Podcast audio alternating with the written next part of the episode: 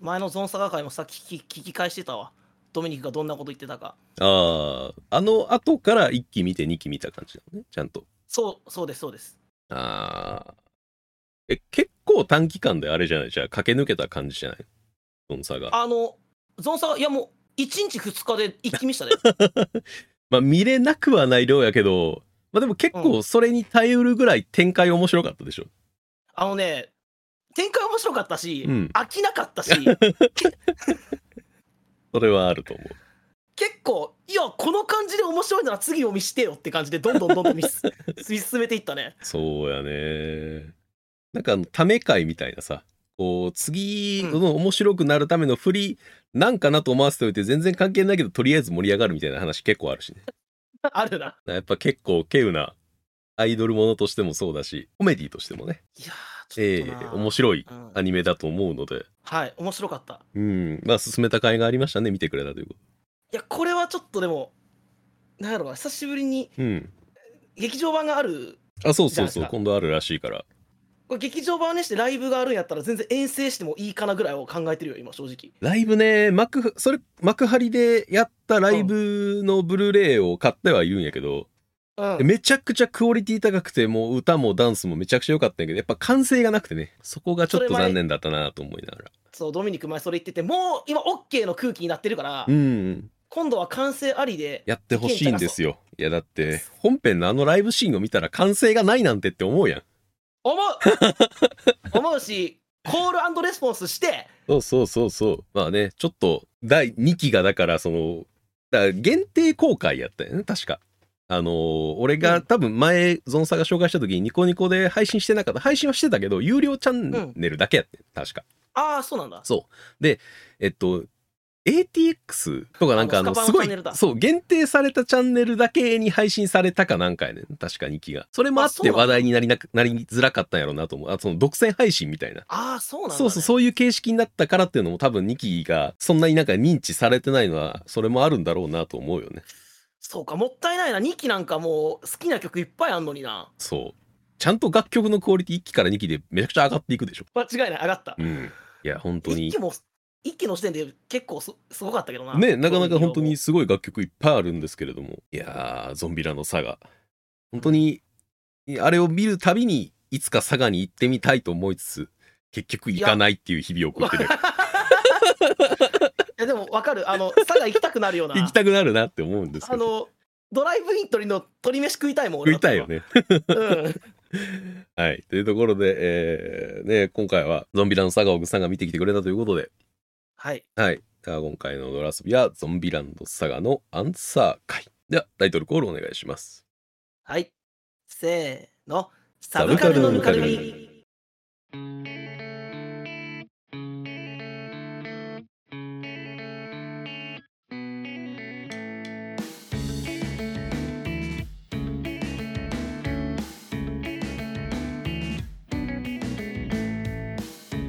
第129回ゾンサガアンサー会。アルバムとブルーレイ、めちゃくちゃおすすめです。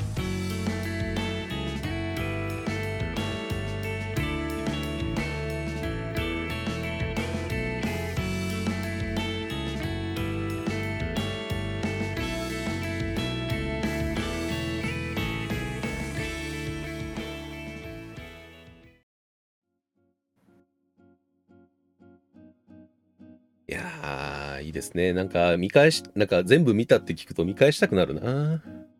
で俺この今日収録するにあたってさやっぱうん好きなシーンとかをもう一回ちょっとはい見返したりしたんやけはいどいやもう一周二周いけるなこのアニメはそうやねんな。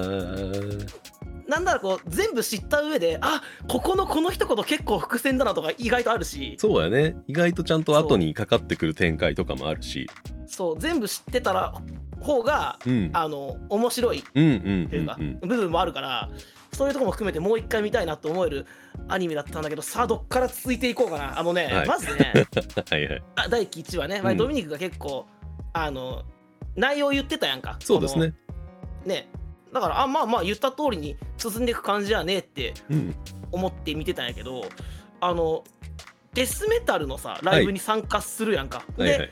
なんかこうテトロイトメタルシティ的な感じでさうん。結構ギャグな感じでうん。進んでいくっていうのを聞いててまあそういう要素もあったんやけどさ首をこうガンガンガンガンさ、はいは振ってさまるで首が折れてるみてえだいや折れてんだよっていうさ、うん。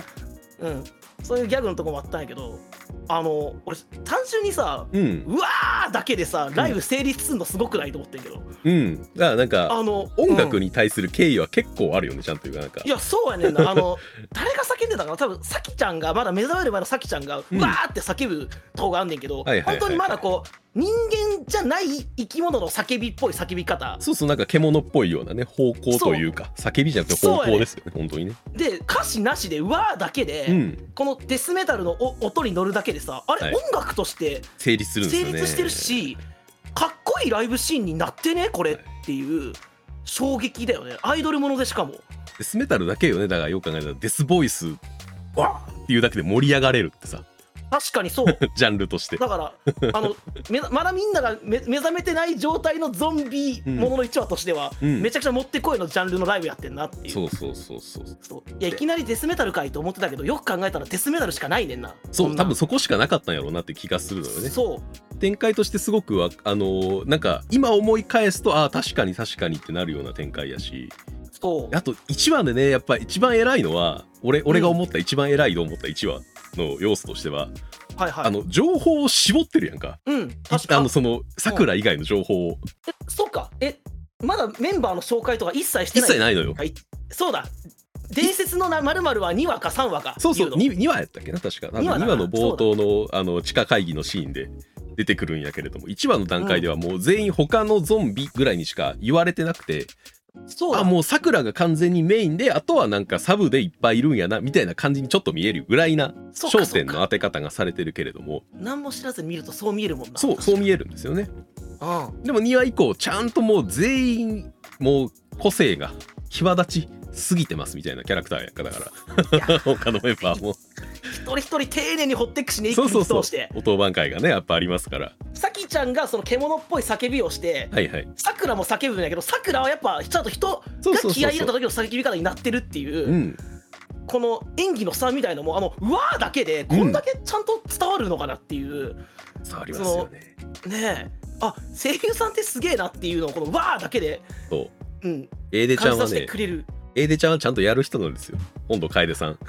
あのね、ほ本土楓さんな、ちょっとびっくりしました、今回。エーデさんはねあのーうん。本当にねその声を張ってうわーっていうところになんでしょうこれ、うん。それこそ本当にこの前話したトップを狙う日高のり子身を感じるというかわかる。叫びに感情が乗っかっているっていうところをあの、うん。やられるのはすごい上手い方だと思いますよ。るで、歌った時にさ、歌の気合にそれが乗っかる感じそうそうそうめそうそうそう。あの聞いてて別にその大したモニターや設備見てないけど、うわーってこっちが高まってくるようなさ、あのもちろん作画のキャラクターの表情も込みで、うんうん。こう伝わってくるものなんだけど、えこの声優さんめっちゃすごいなってゾンビランドサガで思ったよねやっぱり。歌声とかにちゃんと感情が乗る感じで演技をされる方だと思そいますし。れこそそのトップの日高さんじゃないけど可愛さは残しつつだからね。あそうそうそうそう。本当にね崩しすぎずにやられてるような気もするし。そう。もうまさか天心向井と2人でずっとラジオやってるなんて思えないような。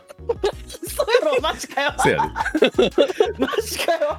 本土上陸作戦っていうねあの天心向井とえ本土楓さんで2人でずっとあのラジオをで何年ぐらい？56年ぐらいずっとやられてるんじゃない？かなあすごい。結構な少女番組やんか。結構結構な長者番組ですよ。とかをやられてたりして。まあアニラ次回ではやっぱあ ええ感じの人よねみたいなのはあったりしますよね。そんなまあ1話がありまして、うん。でね2話ではさもうみんなこう目覚めてきて、まあ、はい田太以外はさちゃんと自我を取り戻してさ、うん。でもまだみんなえなんでアイドルいきなりこんな蘇らされてるし、うん。アイドルしなあかんの？みたいな状態になってこう、はい。アイドルをすることにこうみんな疑問を持ってたりする中でさもうでもライブの予定は立ってるみたいなさそうですね。状態。もう辰巳孝太郎のラツワンが光るわけですよ。1, 1話でさみんな目覚めてない状態でわーで乗り切ったうん。っていうのがあってで2話みんな目覚めました。練習してません。次じゃああの俺が1話感じた。うわこの状態で音楽的に熱くなれるライブがあって2話はどうなんのよ。はいはいはい。2話のライブシーンどうなんのっていうこう期待もあるやんこっちとしては、うんうんうん。それをさこうラップバトルという形でこそうですよ。さくらちゃんもずっといろんなこと言われ続けてるやんお前なんで疑問持たずにできんだよとかいろんなこと言われてみんな練習せえへん。それがグーッと高ぶった感情またそのうんうん。ラップに乗せてさそうそう。あの本当に今の感情を生の言葉を生の感情を乗せていったらラップになってしまった感ね。そうやね。だからあのフリースタイルバトルよりフリースタイルバトルしてるような感じというかさ。本当にこう口喧嘩のと延長線上にねあって。でそう。それにリズムが乗っかっていって「よっ!」から始まる。あそうそうそうそうそうそう ドゥンドゥンバーツドゥンドゥンバーツってお前何者やねんって辰巳幸太郎に突っ込みたくなるのがまあ一番にはと続くということなんでそうね。いやでもさラップの応酬も本当にこのやっぱ感情が乗ってるのがよく分かって、でもちゃんとこうラップとして韻も踏んでるし、そうですね。あれライブでちゃんと生でやらはったからねめっちゃいいやん。そうそうそう。いいな。あったりしましたねそんなものとかも。死んでるのに心まで腐ってんじゃねえみたいないいパンチラインも出てくるしねここね。あそうですね。なんかあのシンプルなメッセージやんか。やっぱ一期の前半で語られるのって。あもうし確かにそうだね。死んだからといって何も諦めていいわけないだろうし死んだゾンビってのがそもそも別にそんな気にすることじゃねえよゾンビが言うやんか。確かにそうだ よくよく考えたら意味わからへんねんけど。そうやな。まあでもそういうノリなんだながもう2話でわかる感じはするよね。そうね。この1話2話の感じがその俺が思うアイドルものうん。とちょっと違うアプローチというかさ、はいはいはい。そうです。うん、そういうとこ新鮮さもあってちょっとこれは俺が思ってたアイドルものとは違うし、なんかそのでこの後含めてなんだけど、はいはい俺がゾンビランドサガの話をドミニクから聞く前はうん。なんかゾンビの要素あって、はいはい。あのアイドルもんで、うん。サガの要素あって、うん。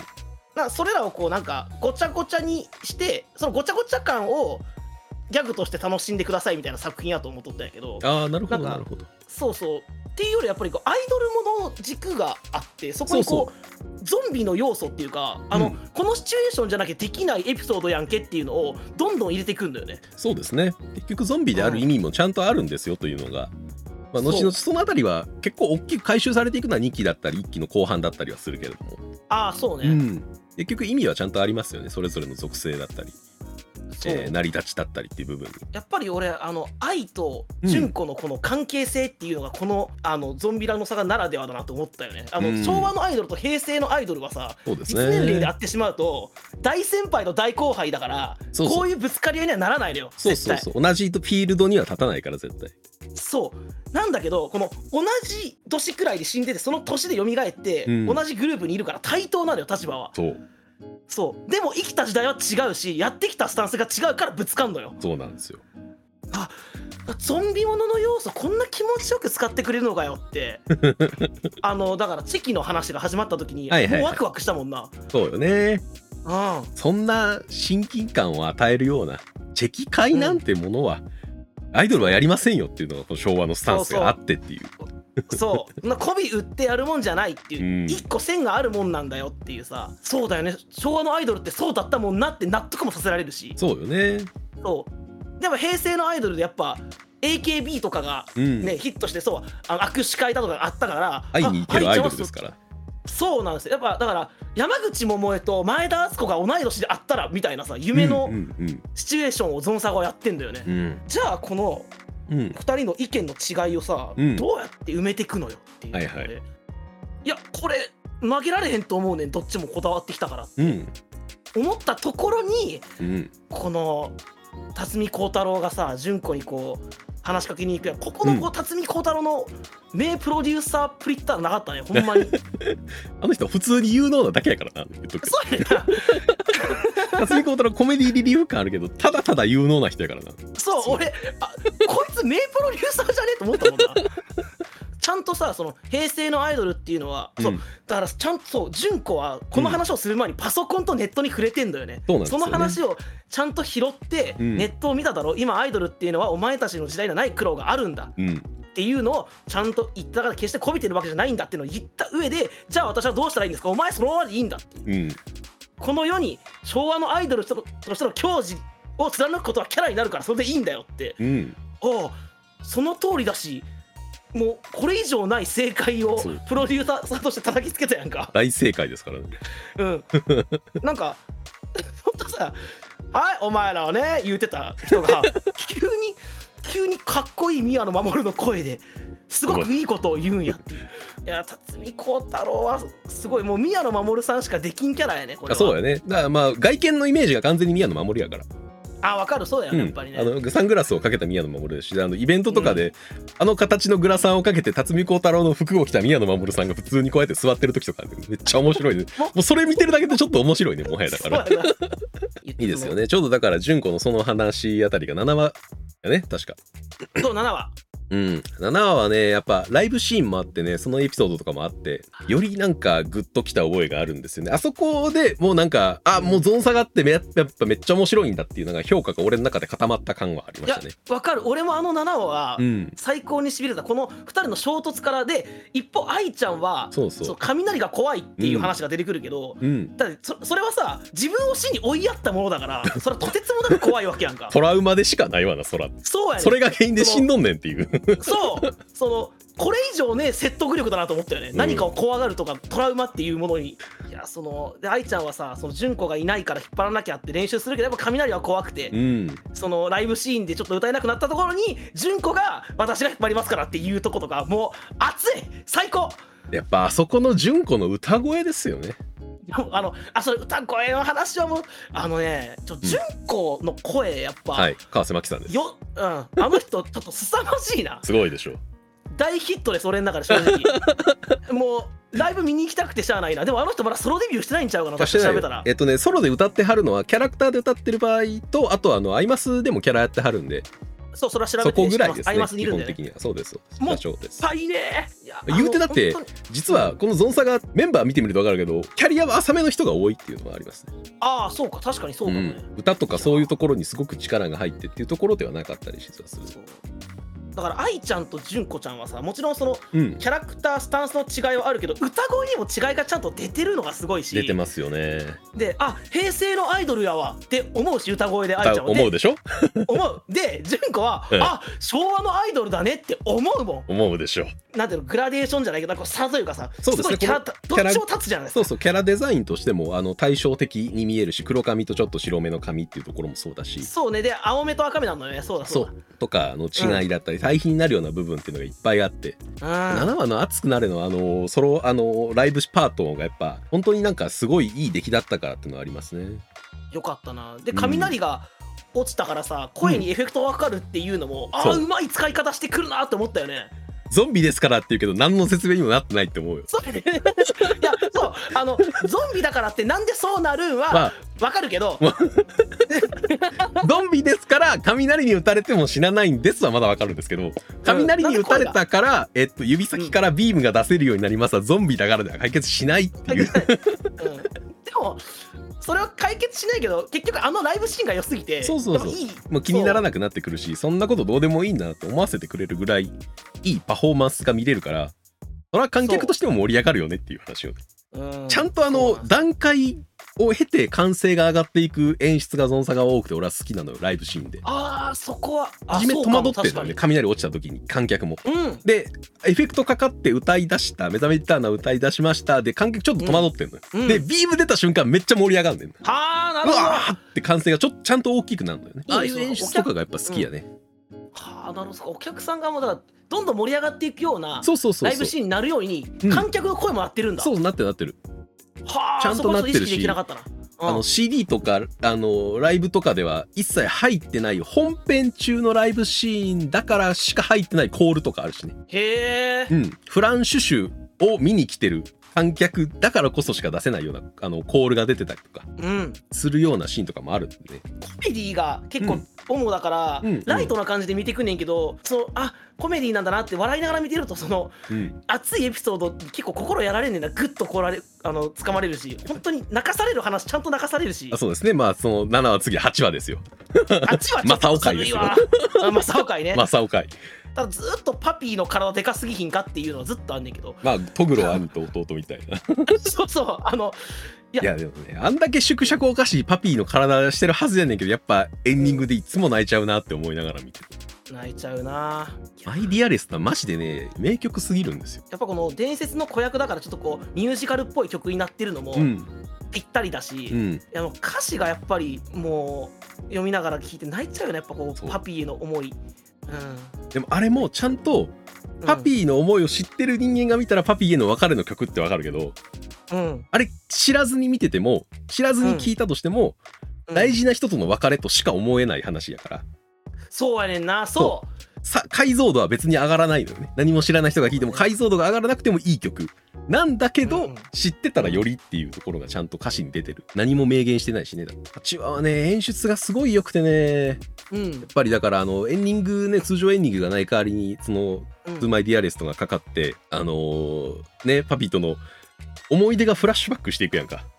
ああそこのシーンの後にうん。流れ星が流れるシーンが入るんですよあああったかも。うん。流れ星が流れるシーンがあるんだけど普通流れ星って、うん。えっとまあ右から左やんか大体空を見てる時に流れるって方向って。ああそうかも。うんそうじゃああの地球が丸いから絶対的に右から左とか左から右になるんやけどうん。この話の中で流れ星は上から下に落ちるんですね。おお母さんが泣いてるから。ああそういうことなんだ。そう。そういう演出だったりとかうわーそうか。もう一回見たい。それを踏まえた上で。死んだ人がその、死んだ時のままの姿でうん。こういるからこうやっぱり自分の子だってこうさ思ってパピも来たわけでこれもなんかねうん、このなんていうのこうゾンサガならではじゃないけどだからできるエピソードなんかなと思って見てたな。そうよね。やっぱり死んでしまっうた人だからっていうのがねちゃんとかかってきてる部分だし。そうえこの次の9話はさあれ、うん。さきちゃんの話？あさきちゃんの話やでそうさきちゃんの話はねだから自分は死んだ時のままだけどうん。親友は成長しててっていう話だしね。そうそうそう。この辺りからちゃんとじあのフランシュシュのメンバーちゃんと死んでるんやなを突きつけられてくる話が結構続いていくので。ああ確かにそうかも後半からちゃんとちょっとシリアス目というかちゃんとシリアスな部分も、えー提示されたりする感じですね。あもう。9話のエンディングも相当好きよ俺。9話のエンディングがもう聞いた瞬間にもうあーあー完全に騎士団って思いながら。そう。騎士団感もあるし意外と AKB っぽくもあるのよねあそうそうそうそう。あるよねああいう感じの曲もね。そうそうそうアイドルものでやっぱやるから。あ全体通してあ、うん。あの曲っぽいなとか、うんうん。あのジャンルっぽいなって曲があるから入ってきやすかったりするんだよな。そうねなんか一期のエンディングなんか合唱曲だったりするそうそうそう合唱曲ですすねでなんかお一期のオープニングはちょっと特撮ソングっぽかったりするそうね。うんヒーローものっぽい感じだし。そうそうそう。でちょっとミュージカルっぽいその「 To My Dearest があったりとかさ、いろんな全曲クオリティ高いし全部のパフォーマンスが実はめちゃくちゃいいしっていう。そうなんですよね。ちゃんと全部いいですね。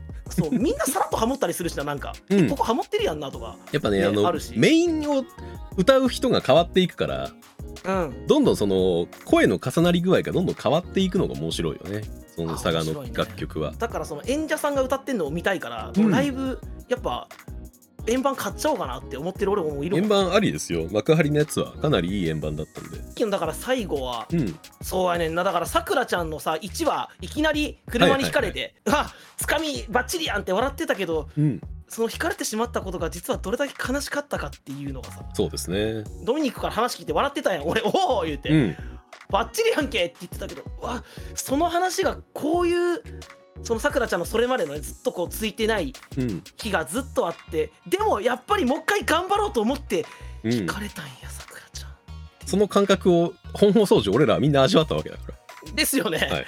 アゾンさんがめっちゃ一話おもろいやつやんって思ってたらあれさくらってそれだけこう不幸に見舞われながらも不幸に見舞われて一回どん底に落ちてそこからいや這い上がってやるって力を振り絞った時に死んだんだっていうこの切なさというかいたたまれなさというか。切なさやっぱ引かれたシーンをもう一回見た時のこの振れ幅だよね俺たちの感情のうんうんそして辰巳孝太郎のですようんありがとう乾くんそうやねまだ詳しくはな、はいこう描かれてないけどどうやらこれなんか同級生やったんかなっていうそうですね。感じだよね。ちなみにこれ辰巳じゃないですか。うん。乾じゃないですか。うん。十二支の方角の真逆にあるんです。あーなるほど。そういうことか、はい。なんでやって思ってたわ、はい。犬犬糸。辰巳が完全に逆の方向にあるのよ。あの十二支を。犬いいとそそうか。辰巳とはあはあなるほど。十二支の方角をあの時計と同じように12個並べるとそういう風にできるんですね。面白い。はい あちょっと考えたらすぐ分かるようなところだったり実はする、なるほどね。まあそれは完全に同一人物だしありがとう乾くんだけでこいつはこんなにやってるのかっていうところに。そうやねんな。なんかこう辰巳の孝太郎のことを思うとちょっと切なくなるよなまだ切ないですよ。であの辰巳孝太郎としてはさくらに辰巳孝太郎だ俺はとしか言わないっていうところだったりもそうやねんでそう。だしそううん11話の段階でもそうやんか、うんうん。お前がお前が持ってなくても俺が持ってるのあのセリフがあるわけじゃないですか。ある 辰巳である俺は持ってるからお前はいいんだっていう話なんだ。いやー乾じゃないのよね。あーここだから考えれば考えるほど切なくなってくる。そうやねす。っごい切ない話なんですよね実はね。あのね「はーい」とか言ってたけどそれすらもうなんかそう。でも秘めたる思いが本当はお前にあるんやなっていうさ。うん。でなこの辺りもなんかそのアイドルものの定番まあ言ってしまえば定番の展開やんか。そうそのメインキャララクターが「いや私はアイドルには向いてないんです」とか「私はやっぱステージには立てないんです」っていう気持ちになった時にうん。あのまあ一人になってもうほっといてくださいみたいな展開とかでまあメロドラマとかでよくありがちな展開ではあるけれども、うん。まあ、それすら振りに使ってる部分もあるやんかだから。確かにそうだね。と思うじゃんっつって帰らなかったりとか。あもうあのシーン大好きやねんな。もういいです辰巳もうほっといてください。私はどうせもっとな女やねんから。うん。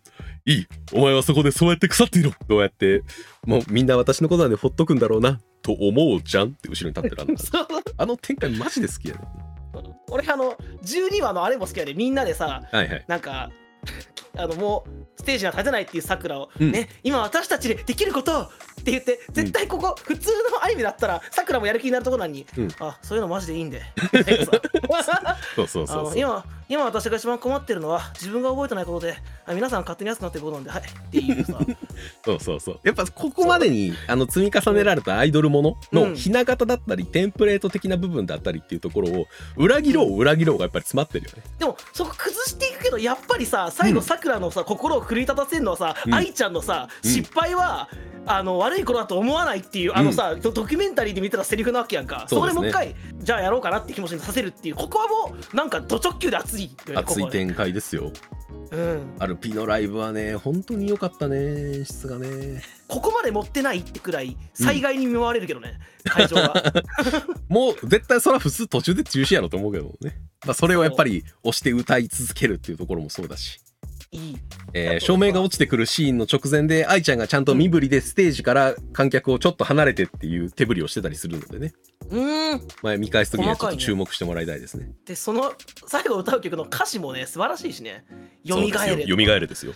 そう。理不尽でもうん。何度でも立ち上がれってさ、そう。うわそう本当にこのさくらのその本当にこのついにいっぱいに回れたのがあって、それでもやっぱ立ち上がったさくらが歌うにふさわしい曲を。そうなんですよ。歌詞も素晴らしいんだよね全曲本当に。言ってたでしょ？だからちゃんと見てる俺たちにはうん。分かる歌詞なんです、熱いアイドルソングなんだなってうん。何も知らない人は見えるよね、だけそどう見れるのこれをこのこの人生を送ってきてゾンビとしてステージに立ってるさくらがセンターでこの歌詞を歌ってるんだっていうと、もう何倍も熱いよねこれは。熱い。本当に熱い。めちゃくちゃ歌詞がねやっぱほんまに良くて。やっやっぱ最後の最後でド直球のチアソングで終わるってのも俺はすごい好きなところではある。うん、いい。あ そこもすごい好きですねやっぱり。マジで完成度高いでしょ。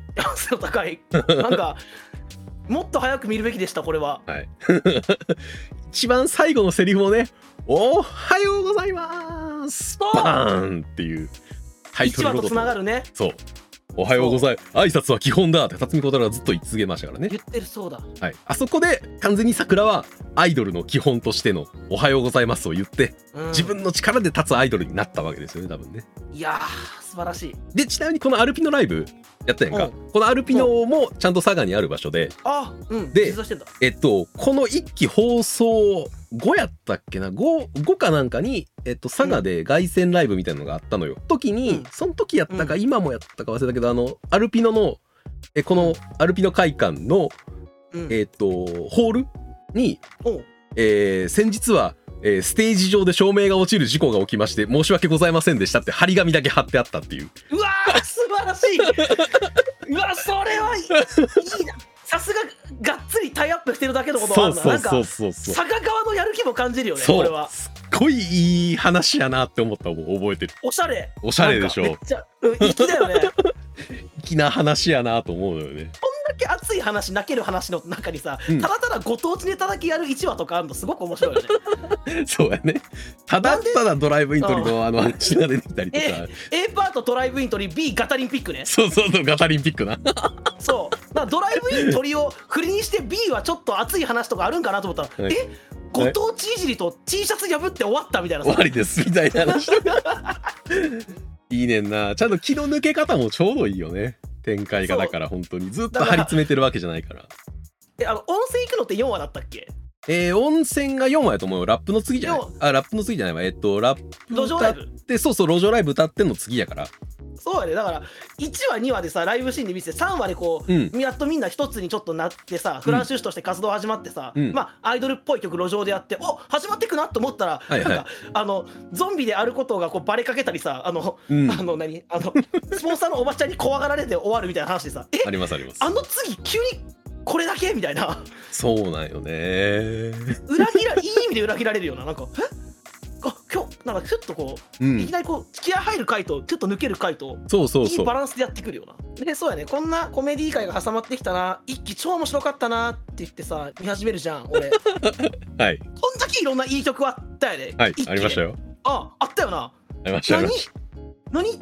リベンジの1話のオープニング、イカの、イカ川の歌みたいな。てんてんてんてれんてんてんてんてんてんてんてれんてんてんてんっていうあのそう。おいイントロが最高よねはい、まさかじゃあ本当に今日は釈迦辰巳くんお願いしますって言われるあの感じ何これ、急に足。ねもうでもああれあれを見た瞬間にやっぱあゾンさが帰ってきたなって思うもんねあなるほどね。俺も歌詞面白面白すぎたしなほんとなんかまさか本当にスルメになるとはね。まさかだよね。みみたいなみたいな歌詞あるやんか。ありますね。誰目線やねん。だしお前ら作っとる側やしなとかさ。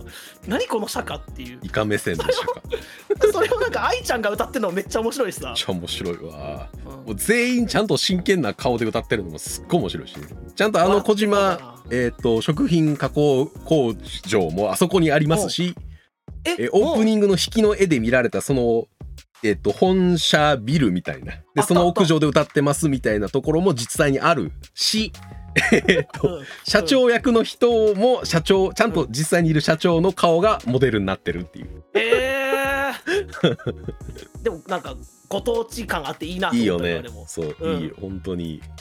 どうなっちゃうんやろと思ったけどやっぱり 1話の最後のライブシーンがうん。めちゃくちゃ良くて。よかったねやっぱりゾンサが好きだわってなって全部見ちゃうよねやっぱね。リベンジリベンジマジでいい曲やねんな。めっちゃ超高まるし本当リベンジって感じだよ。なんかこうそうそう。それタイトルにふさわしいうん。高まり方をさせてくれるというかさ。うんうんうん。ちゃんとその一回下がってるところから一気のその最後でかかって蘇れってうん。現状のその、えっと襲ってきたその理不尽に対していやそれでも蘇って這い上がってなんとかしてやるんだがあったわけがあった。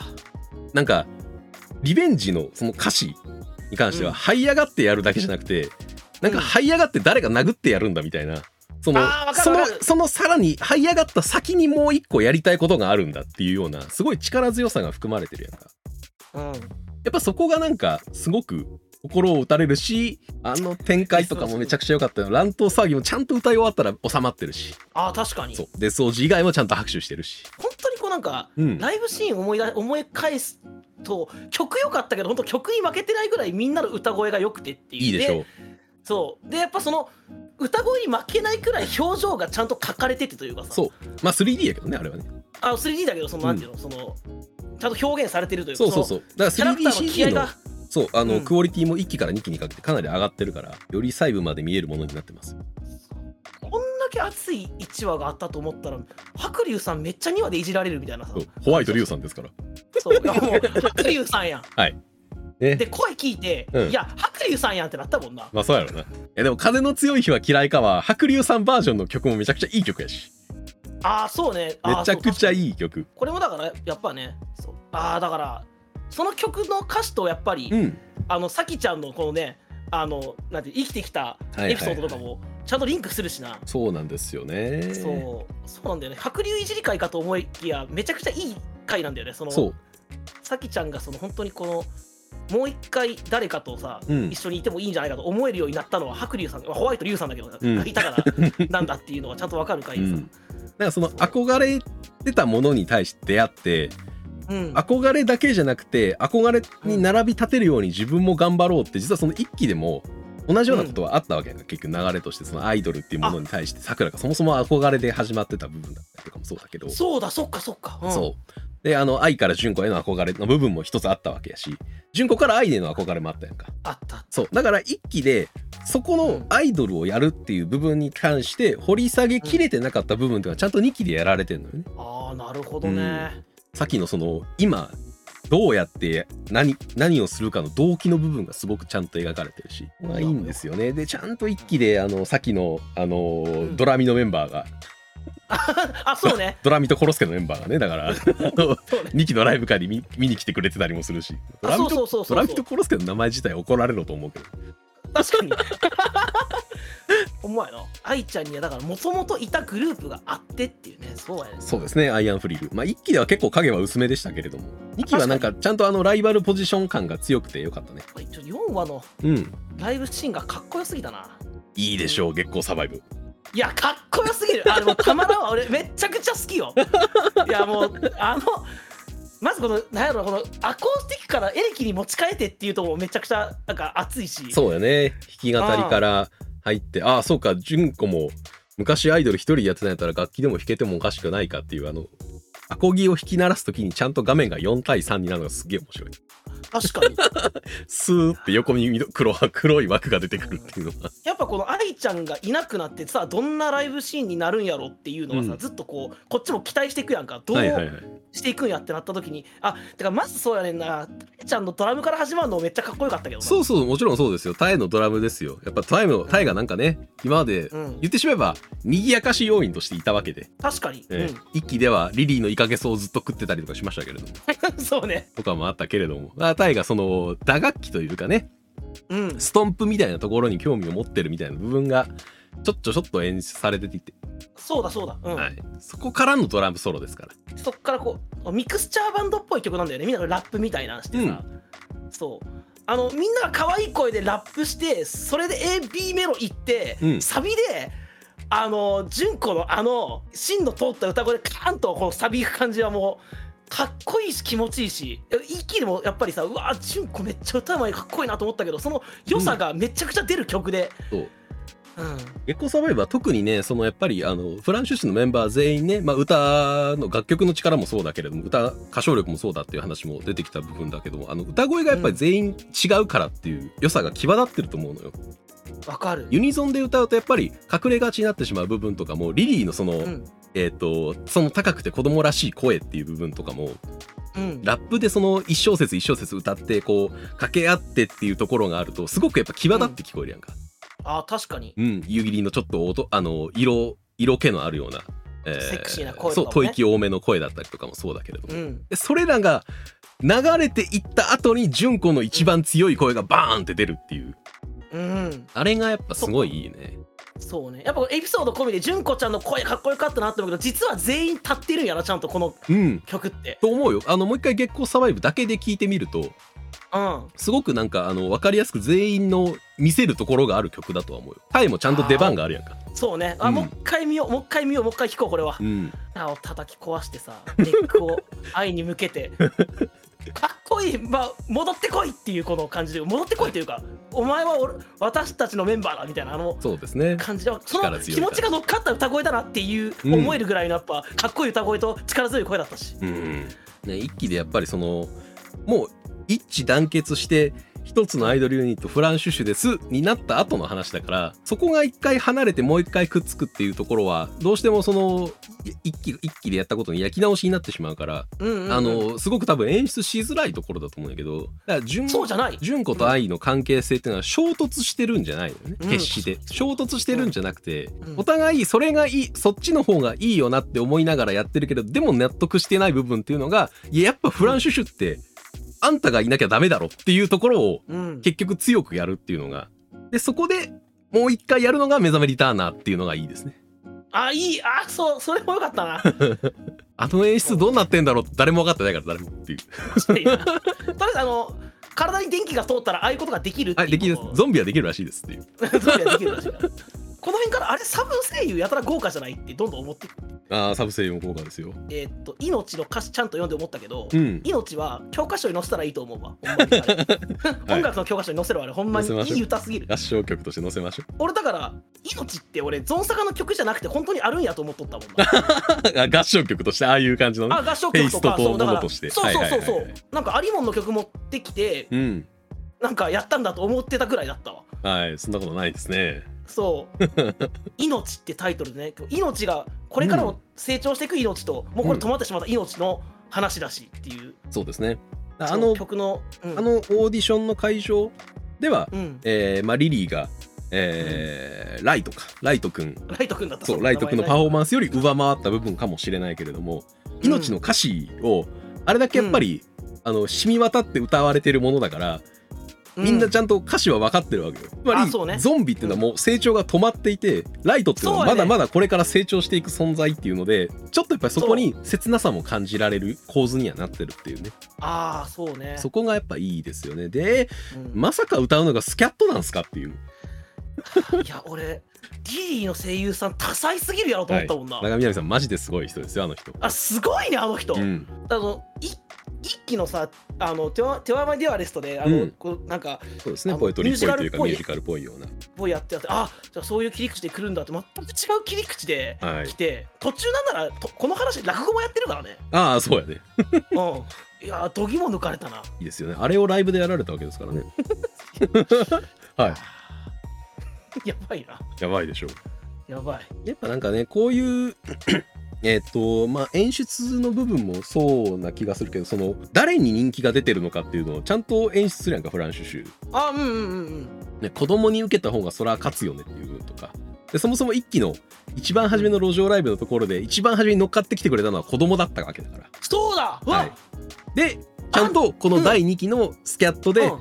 えーリリーがスキャットで歌ってそれが評価されてでもオーディションとしてはライトくんが、えー優勝になってそうねそうそうはいそう。そう、でもその後動画サイトでこのスキャットに合わせて踊ってる女の子の動画がバズってっていうくだりが入る、うん。その動画で踊ってる女の子が一期のファンですからね。あそうなんマジで、はい。うわそこは拾えてなかったマジかそこでなるほどこれでフランス人もう一バズりしたんやなって思っとっただけやった、俺。うわーマジか、はい。そこ繋がんのか。YouTube アカウント名ムフレフランシュ大好き。うわーやべえ。拾えてねえまだ全然。幼女先輩はさすがですねと思いながらね。もう一回見たいな。うわ そう考えるとやっぱりうん。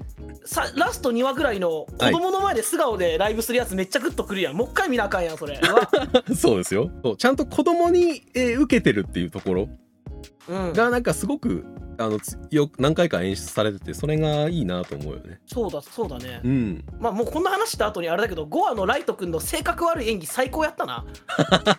高山みなみさんな最高、高山さんはああいうキャラ好きなんやろうなと思うようん、実はあれ歌ってんのは高山さんじゃないっていうねあれね。あそうなんだ。ライトくんの曲を歌ってんのは本当に小学生のライトくんと同い年の歌手の人というか、マジ？声楽をやってる人です。歌ってるの。もう一回聞こう。小学生ですあれ歌ってるそれ踏まえてもう一回聞こう。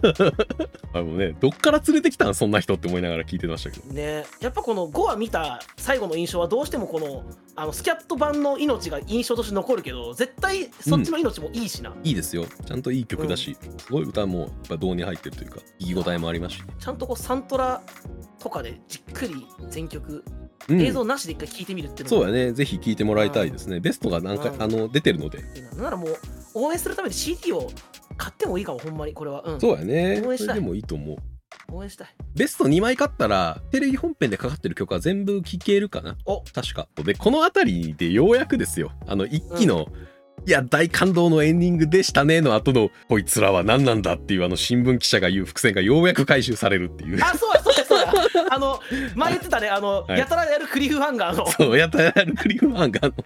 別にそれなくてよくないっていう C パートのクリフハンガー感ね。そうね、まあまあゾンビ映画リスペクトでしょうよ。そうこの辺からだからそうやね。本当に死んだ人がいるってことがバレ出す。そうそうそう。だからフランシュシュがゾンビっていうことを知っている人がどんどん増えていくよねこっから。ああそうかそうか。確かにそうだな、でちょうどその後マイマイが入ったりもするから。はい今日からメンバーが増えました。拍手。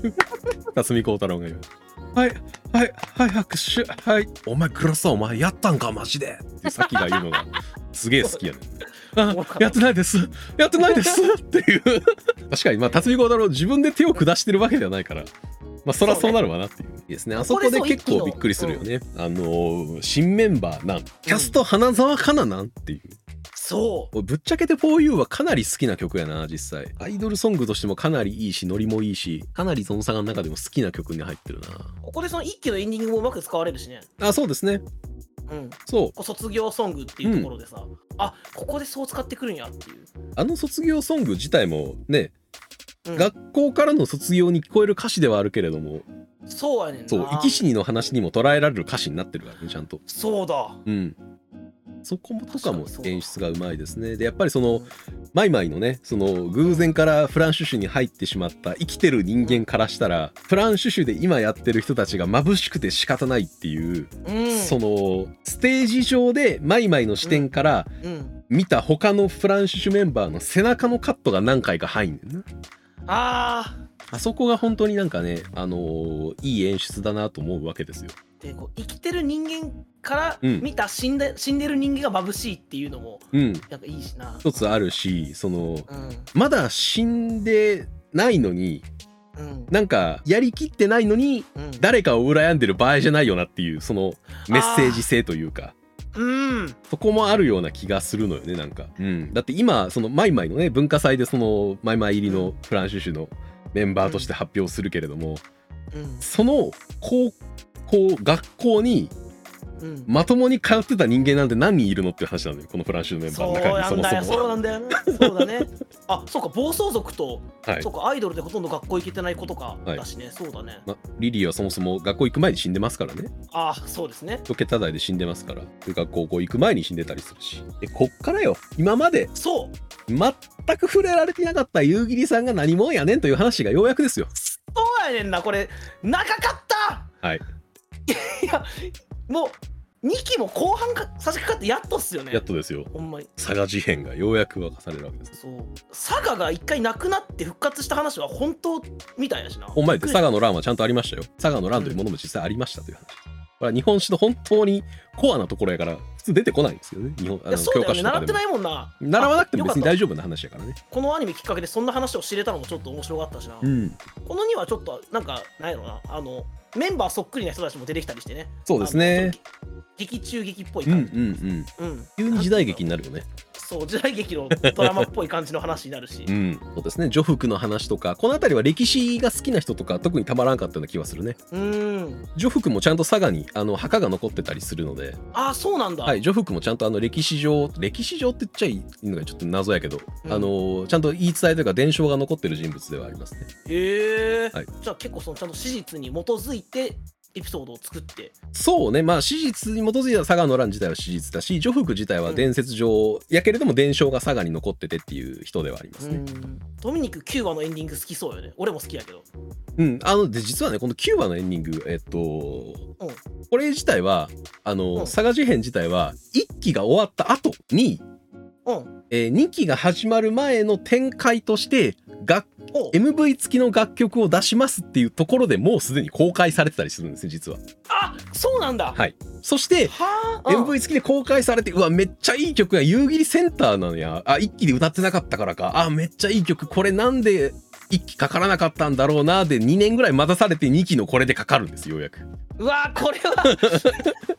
なるほどな。はい、本放送とちゃんとコンテンツ追ってる人はそういうそうそうそうそう。やっとかかったっていうのそうがあったんや。なそうそうやっとかかった。あ佐賀事変そらかかるやろな最後にっていう。俺やっぱこの通してみておやっとうん。あの夕霧さんの回が来た。そして絶対エンディングはうん。あの夕霧さんセンターの曲になるなで、うん。本当にこうぴったりな、うん。このセクシーなこの和風テイストもありみたいはいはない。曲で来たから、あーめっちゃ期待通りのというかうん。ライブシーン見れたなっていう感じだったけどそうか一回じらされてんねんなそう。で本放送の人は。そうなんですよ。で楽曲だけ聞いた時に「三瀬峠俵坂地獄だって会いに来て」っていう歌詞を聞いてるわけです俺たちは。うん。これはななんでこんなあの重い歌詞というかうんなんだろうなって三瀬峠俵坂ってちゃんと佐賀県の県境にあるので喜一が逃げた場所なんですよね。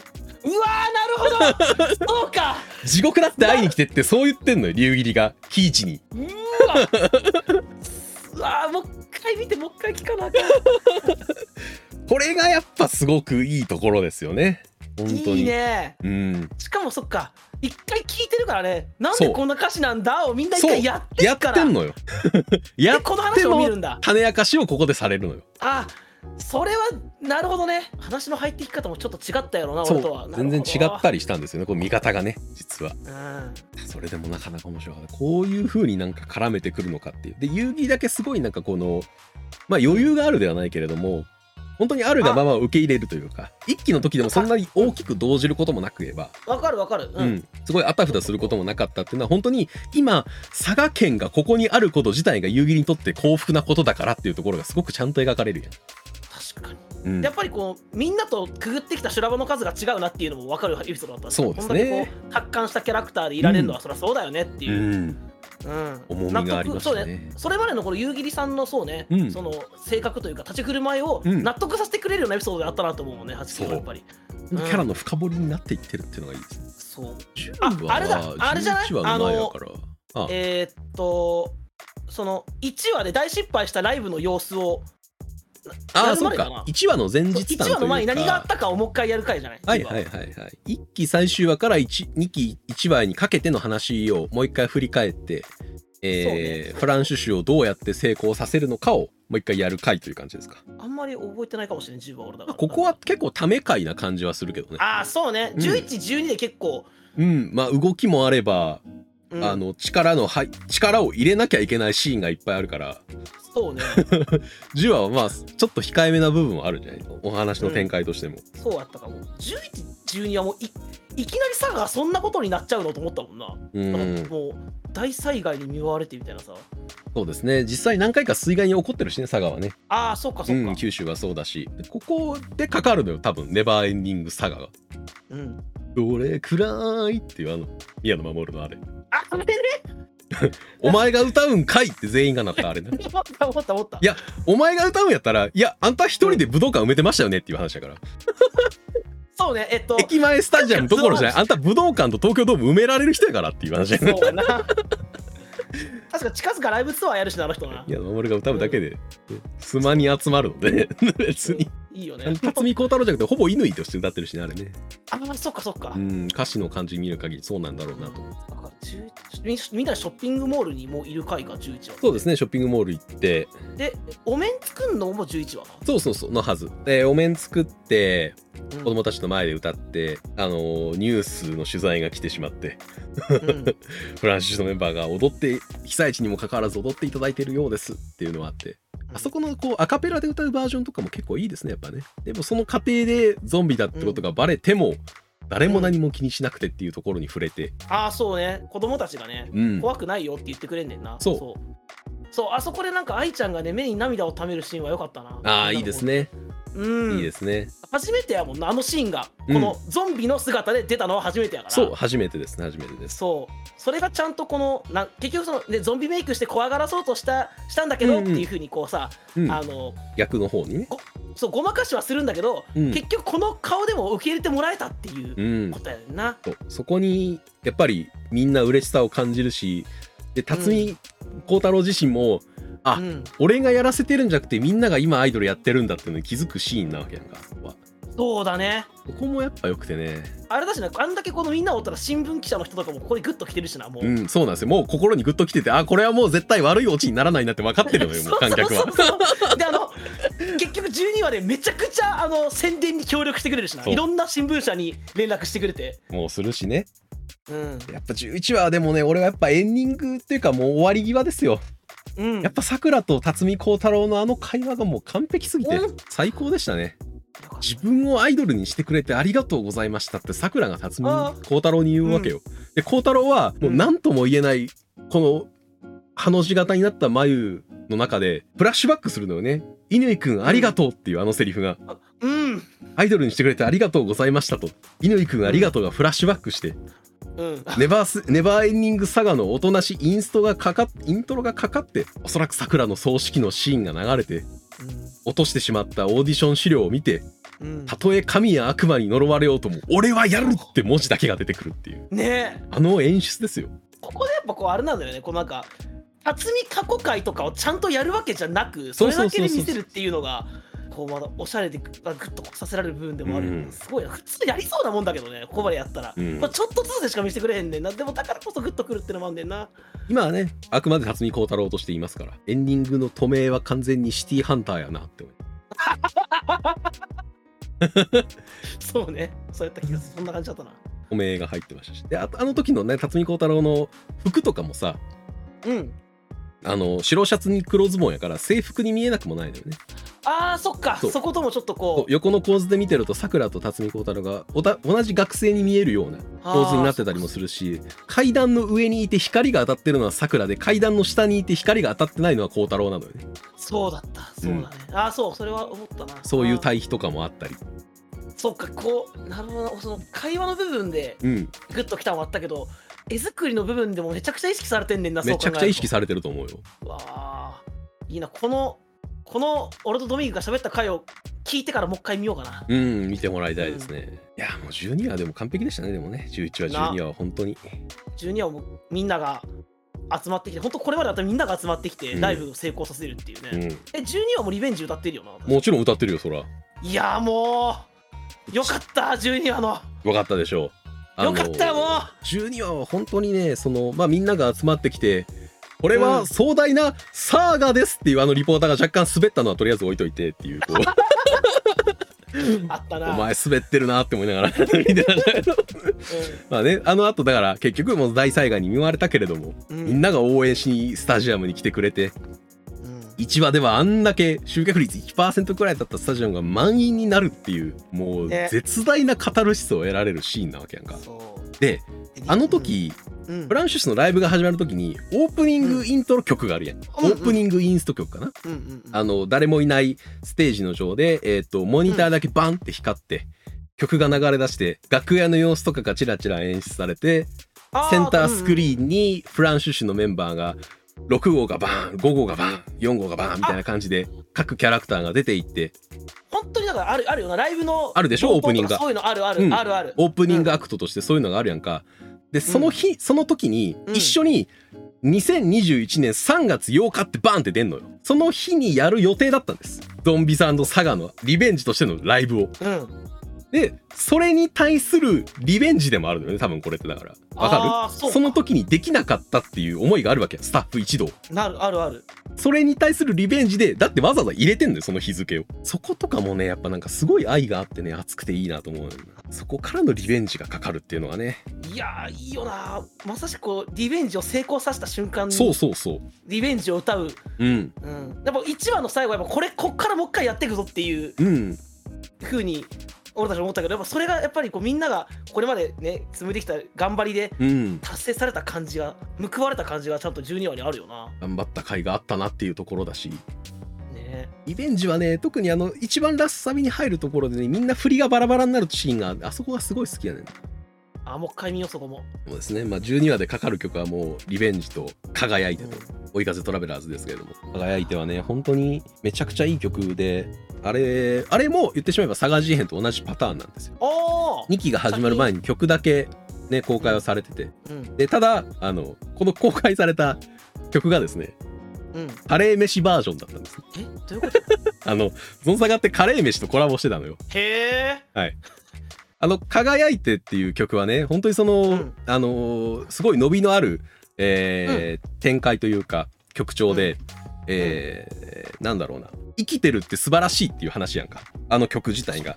生きてるって素晴らしいし、もう輝いて生きていけるよと、今こうやって絶望に見舞われてるかもしれないけれどもそれを超えていろんなものを伝えていけるんだよっていう歌詞なわけやんかうん。はい、あそこの生きていける生きてるって素晴らしいをカレー飯って素晴らしいに変えた曲があるんですね。なんではい。うん。あの CM ソングとして流してたから。もう本当にめちゃくちゃいい感動できる歌詞なんだけれどもカレー飯のを先に聞いちゃった人はあれがリフレインして仕方がないっていうシーンでもある。もうカレー飯の方しか頭の中に浮かばへんねんな。浮かばへんねん。ね。であのインパクトも強いだろうしな。そう。であの輝いてってあのサビの一番最後で輝いてって言うやんか、うん、あれがしカレー飯バージョンだからカレー飯ってめっちゃ言ってんの。あじゃあちゃんとちゃんとふわりが入ってるの。でもともと多分カレー飯バージョンが先にできてるはずやん確かねマジか。そう後で通常歌詞に戻してるみたいな曲らしいですね。へえもうさちょっと劇場版がな楽しみですよだからね。そうね。いつやるんだろうなとは思うけどまあまあ近いうちにやってくれるんじゃないかなとは思いますけどね。それこそ予予告編かな？白龍さん出てはったんじゃ。ん、あ出てる出てる、うん。もう一切アニメシーンが出てこない予告編な。そう。あのおっさんしか出てこへんっていう、おっさんしか出てこないしおっさんが銃撃ち合うだけだしなんだこの予告って思いながら、ですね楽しみですしまあライブやってほしいなと思いますね。新やってほしい。曲作ってライブやってをまた見たいなと思うね。いやこんなになんかメンバー全員の声がちゃんと立ってて、全員あのなんていうのかなパフォーマンスのうん。クオリティが高くてうん。で楽曲も本当に個性的かついい曲がいっぱいあって、うん。ライブが見たいって思えるようなさ、めっちゃいいコンテンツうん。だなと思って声優さんものパフォーマンスもやっぱこう見て応援したいなと思えるコンテンツだったから本当にライブは見たいし本当にやっぱこのどうしてもこういうユニットってこうアニメありきだからさアニメが止まってしまうとさあの活動がなかなかしできあのできなかったりするけど、うんどんどん曲出してほしいしなどんどんライブもやってほしいなって思うな俺は。そうね。今までにある曲をもう一回なんかねやっぱ本編通した後にもう一回やっぱ曲を全部さらってみるだけでも新しく発見ができるような曲ばっかだと思うので、うん。これも試してみてもらいたいね。いやーいいアニメだったな。いいでしょう。いい。あの笑えるとこちゃんと笑えるしね。うん。うん。熱くなるとこちゃんと熱くなるし。うん。泣ける話はがっつり感動させられちゃうしそうなんです。そうその上で女の子ちゃんと可愛いしみんな、うん。こんななんていうのかな。こんなによくいろんな要素このアニメの持ついろんな要素は全体的になんていうのかな。バランスよくうん。全部の六角形やったらどこも点数高いみたいな。そうそう。そう。もっともっと尖ったイメージだったんやけど俺は。すごくバランスがいいアニメですよ本当に。そうやねんな、うん。進めたいし。そうですよ。本当にあと思ったし。のいろんな人に見た見てもらいたいアニメだなと思います極物アニメじゃないしなんか尖ってるアニメじゃないのでそう。誰にでも面白いと思える要素しかないですよこのアニメっていう話だと思うので、まあ、これからもまだまだ展開していくコンテンツやと思うのでいやーこれはね、うん。本当に佐賀も背負ってるし。そうですね。ぜひあのー佐賀にも行きたいなと本当に思うので。まあ映画やって3期やってくれたら嬉しいなとは思いますけど嬉しい。見たい。うん。またテレビでこう毎週追っかけていくのが本当になんかワクワクできるアニメだったなと思うので見てたわかる。なんかあ今日ゾンサガの日だなって思うと思う、これ毎週見てたら。うん。全然やっぱり今日もいい話だったな次も見たいなって心からなんか思えるアニメだったなと思うのでそうそう。止まらんかったもん一気見が。ね。うん。1日2日で見れてしまうぐらいにはやっぱり引きつける魅力のあるアニメだと思いますのでぜひうん。次の展開があるように応援しましょうという話です。応援しましょう。アルバム買いましょう。アルバムとブルーレイライブ買いましょ買いましょう。そしてライブに行きましょう。はい。えー、ではというところで大丈夫ですかね。う大丈夫かな？こんな感じで、はい。とところで、えー本日のドラ遊びはゾンビランドサガでした。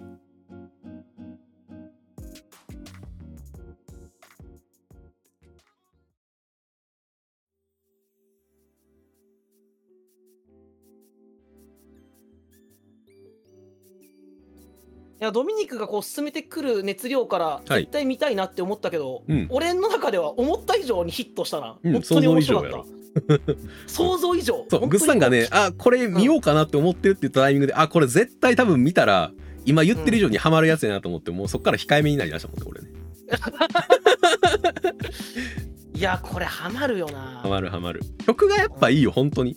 曲と声が本当にいいの声についてもうちょっとずつ喋れるもんな全然な全然喋れるよ。あと1時間喋れって言われたら喋れるしな。本当さんはね本当にあのやっぱりテレビ放映版は、えーさうん。リベンジの最終話の追い風トラベラーズの一番ラスサビの最後のところの、えー泣き声で声を出すっていう、あそこの演技が本当に素晴らしかったので、ぜひああいう展開をまたね映画とかで見させてもらいたいなと思いますね。CD とかにもあの泣き声が入ってないので涙声になってないバージョンが入ってるからちょっとやっぱりそうか。物悲しあのなんか物足りなくなってしまう部分がちょっと正直あったりするので。あそこをもう一回補完するにはもうアニメをもう一回見るしかないで何回も見返してるんだ あのシーンを俺は。なるほどね、うん、もねあったりするのそういうね。でそれこそライブバージョン CD とか出してほしいくらいな、ああそうね、うん、気がしますね。まだまだだからうん、言っても俺その曲についてはうん、ちょくちょく聞き返した曲ここそあれど全部をがっつり聞き込んだわけじゃないから、はいはいはいはい。まだまだあのあの曲の B メロのこの声が好きとか、うん、多分言い出したら止まらんくらいあると思うんであありますあります。絶対、うん絶対そういうのが出てくるぐらいの曲なので。えーまあまだこれから俺もゾンサガを掘っていけるなっていう感じでそうですね。まだままだだ掘りがいのあります。コンテンツでございます。いや、いいコンテンツに出会えてよかったですね。よかったこれは嬉しい というところで、えー本日もご視聴いただきありがとうございました。ありがとうございましたお疲れ様です。お疲れ様です